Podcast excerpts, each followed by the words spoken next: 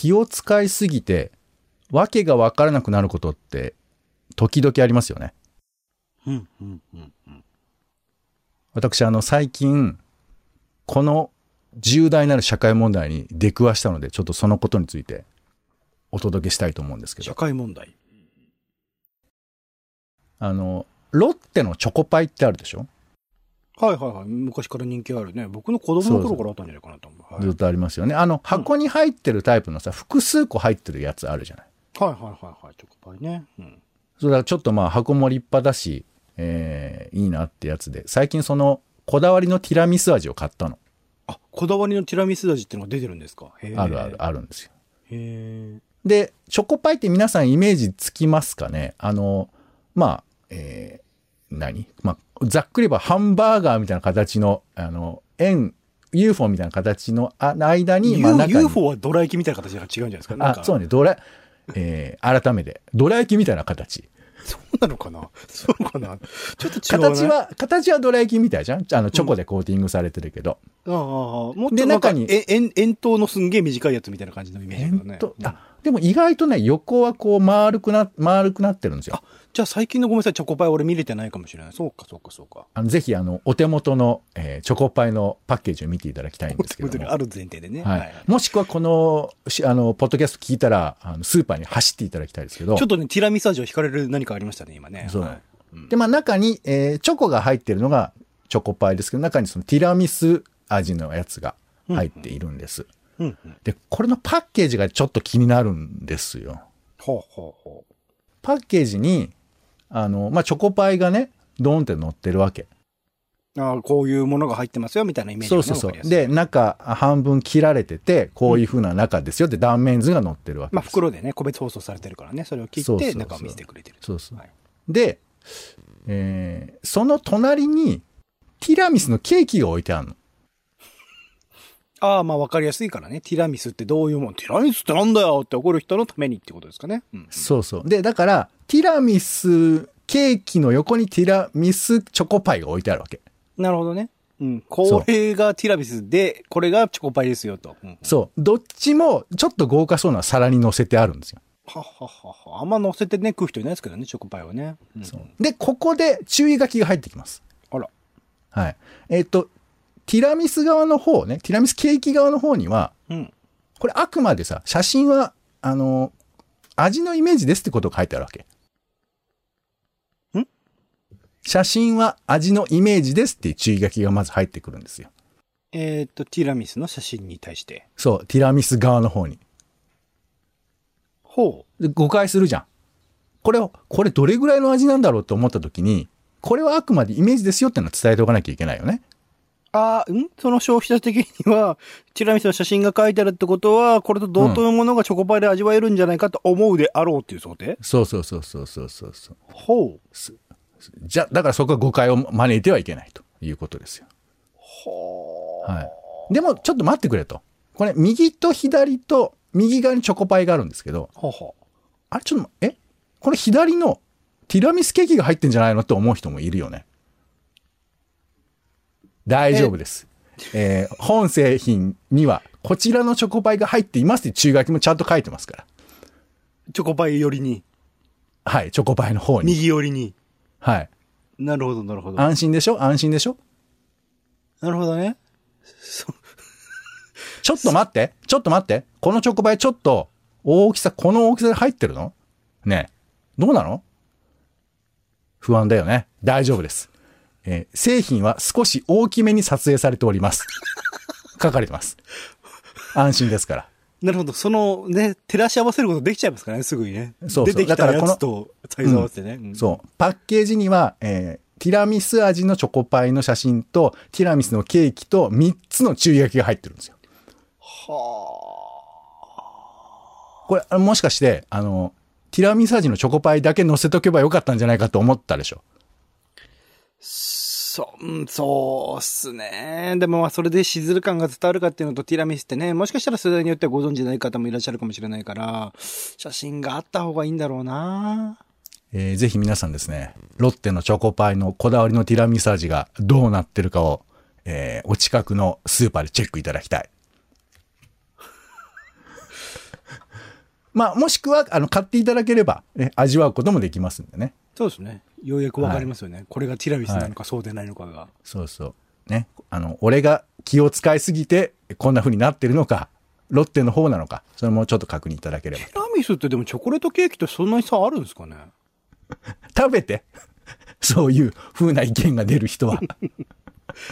いい、はいいい振りになったかもしれないですね、今のでね。はい。もしかしたらあそうですね。はい。話がやりやすくなったところでいきましょう。はいはいえー友達、職場、夫婦のちょっとした雑談から、ツイッターの投稿のネタの種など、直接役には立たないけれど、あなたと一緒に拾いたい。種ラジは世の中のいろんな種を探すポッドキャストです。はい。えーお相手は、カルチャー中毒者のオレンジさんと、どうも、お天気散歩人のポンの二人です。よろしくお願いします。お願いします。はい。ということで、週の始まりは、おしゃべりの練習は種枕です。芽が出そうな種をいくつか集めておりますので、ぜひご一緒にいただきたいと思います。さあ、それでは、オレンジさん、先週気になったニュース何かあれば教えてください。またサッカーばっか見てますね。えっと、最近で言うと、えっと、アンダー23アジアカップという、アジアの中での23歳以下の選手たちの、まあ、国のね、代表選手たちが集まっての大会で、えっと、日本代表だけ、えっと、日本代表ともう一つどっか他の国も1個ぐらいあるのかな。アンダー21という21歳以下。まあ、それは、えっと、2年後に迫ってる、えっと、パリ五輪に向けてというところで、パリ五輪で23歳以下に、えっと、選ばれる選手たちっていう前提で、えーその編成で臨んだんですけど、えーなんと全体で3位。まあ、あの、もしかしたら優勝も狙えるチャンスはあったので、ちょっと残念ではあるんですけど、3位という、まあ、好成績を上げたので、ちょっと次のね、大会もすごく楽しみだけど、やっぱオリンピックってなるとね、いろいろ複雑な気持ちにもなるので、まあ、パリだからいいかな、みたいなところはあったりはするんですけど、うん、あの、いろいろ複雑な気持ちもありつつ、でもすごく楽しませていただきました。あの、サッカーシーズン、代表シーズンは楽しかったですね。はい。はい、ありがとうございます。では、私が選んだ枕なニュース。ね、二の次踏めずにすいません。えーでは行きましょう。一つ目。えー、是枝監督らが新団体立ち上げ、映画界の労働環境など改善をということで、えー、是枝監督はじめ7人の監督が立ち上げた、えー日本版 CNC 設立を求める会ということで、この CNC というのがフランスで映画産業の適正化や振興を所管する国立映画センターのことを言うそうですね。まあ、韓国とかにもあるそうですけども、こういうふうなものを通じて労働環境などを改善していければという提案のようですよね。で、この、えー CNC 設立には、えー吉永小百合さんとか小泉京子さんとか坂本龍一さんなども賛同しているとかっていう記事も出ていましたが、なかなかね、いろいろとこう最近課題が多く出てて、えー映画界の性暴力、俳優たちの告白という、えーなんか映像が NHK、これクローズアップ現代かなとかで出ていたりしましたよね。まあなかなかこう直接我々がこうしすれば治るってものでもないけども、まあ一個一個丁寧に見ていって、まあ作品ごとに何かアプローチをするとか、こういうふうな動きに賛同するとかはあるのかなと思いますけど、ちなみにあの、インティマシーコーディネーターって、オレンジさんご存知ですか？去年、えっと、ネットフリックスの、まあ、これもね、どうかしてる映画なんで、ああんまり意味があったのかちょっと僕もよくわかってないですけど、水原希子さんというね、俳優さんが、えっと、インティマシーコーディネーターというのを、まあ、あの、採用してというか、あの、制作側にお願いして入ってもらってっていうので、結構話題になったりはしてましたよね。うん。性的なシーンを撮影する俳優を身体的精神的に守りサポートするという仕事だそうでしてまあ実際にやりますかとかこういうふうなことのリスクがありますよみたいなことを、まあ、専門的にやる担当者で、まあ、そういうふうなものがやっぱり作品作りには必要じゃないかというふうな話も、えー出ていたりしますよね。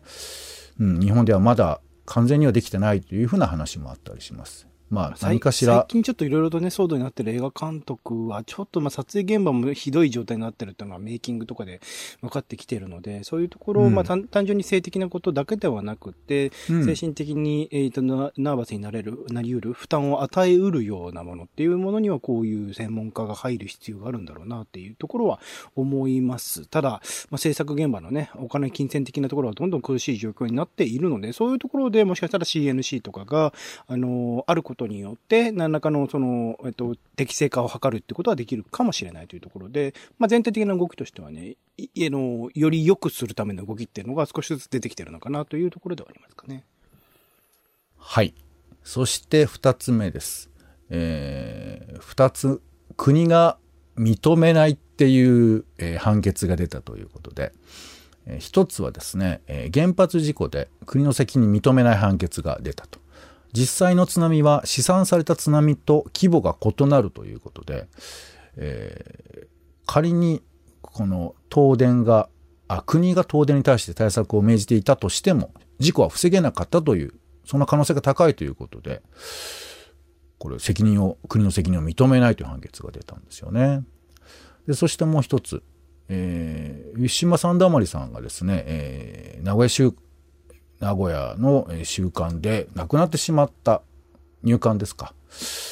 でこれで、えー入管職員を起訴しようって言ってたんだけど不起訴になっちゃったということでなんかどっちもまあこれまあ細かく見ていけば違和感のね度合いは違うのかもしれませんけどなんというかこういうパターンの感覚ってよくあるよなって個人的には思うんですけど、まあ、なかなか我々も専門家じゃないんでこうどうこうって語れることじゃないんですけどなんかこういうことこういう感じのなんか対応されるのって嫌よねなんか。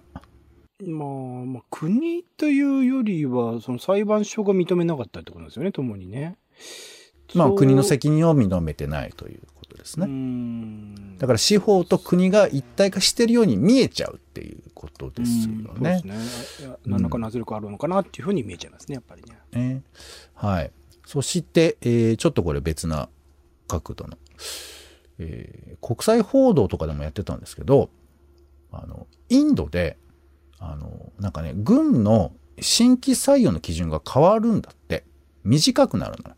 勤務の期間が。うんで、まあ4年経ったら、まあ一般のと、えー仕事にして、なってくださいって言うんだけど、その短くなったことを、インドの人が怒ってて。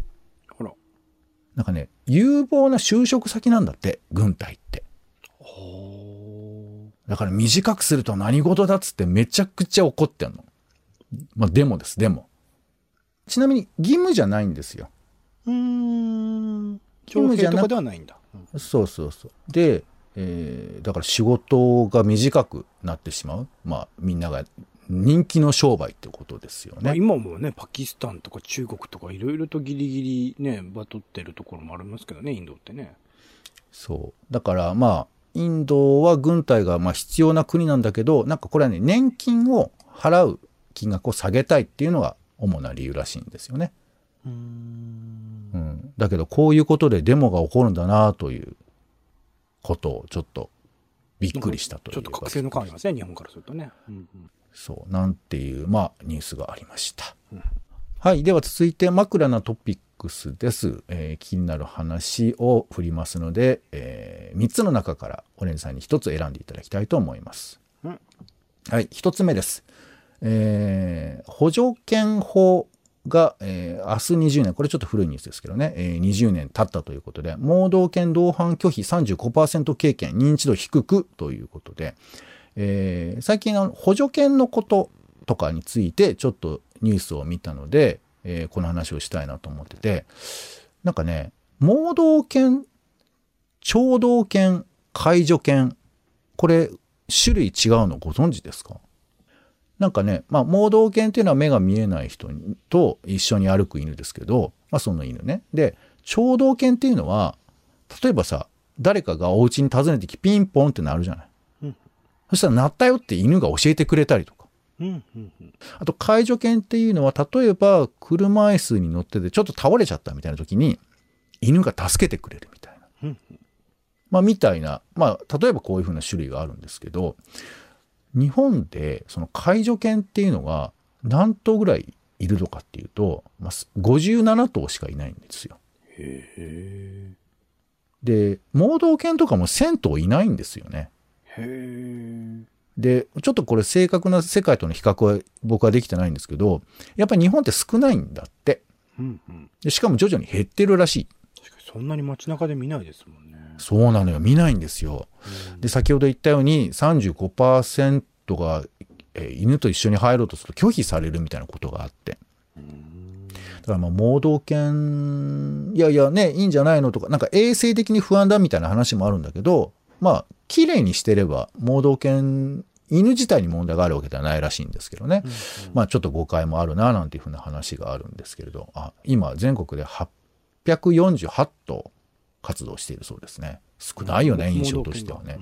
そう、盲導犬がね。まあなので、えーちょっとどんなもんなのかなというふうなことで、えーまあなかなかないと思うんですけどね、えーそのサポート犬との思い出。まあ、犬との思い出でもいいですけどね。はい。そしてもう一つ、えーインターネットエクスプローラー11がサポートを終了しましたということで、えー Windows、Microsoft がね、えーニュースを出していましたが、インターネットエクスプローラーって馴染みあります？多少。これ、僕はそのね、ネット系の仕事をしてたので、やっぱりこう、インターネットエクスプローラーについて結構悩まされたんですよね。